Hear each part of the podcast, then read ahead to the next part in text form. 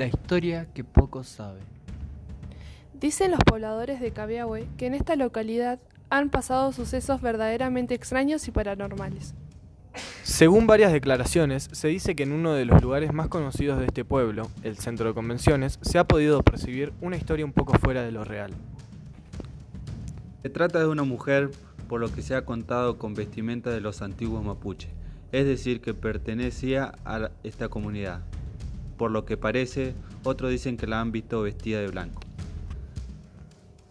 Después de la medianoche, esta muchacha se manifiesta con lamentos sollozos y sonidos extraños en el edificio que ocupa el actual centro de convenciones.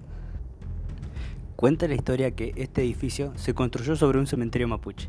Esta es la razón por la cual esta mujer aparece en el lugar. Busca a sus conocidos y familias deambulando toda la noche por el establecimiento. Se la ha escuchado llorar y se llegó a la conclusión de que es porque no los ha podido encontrar. Testimonios de algunos trabajadores de las instalaciones fueron, jamás la vimos, pero sí la oíamos, porque se escuchaban sus pasos y a veces hasta su llanto, personal de cultura. Otros le dejan música encendida para calmar sus penas, dicen. Lo cierto es que todo aquel que trabajó allí sabe de su historia, su pena y presencia eterna en aquel lugar.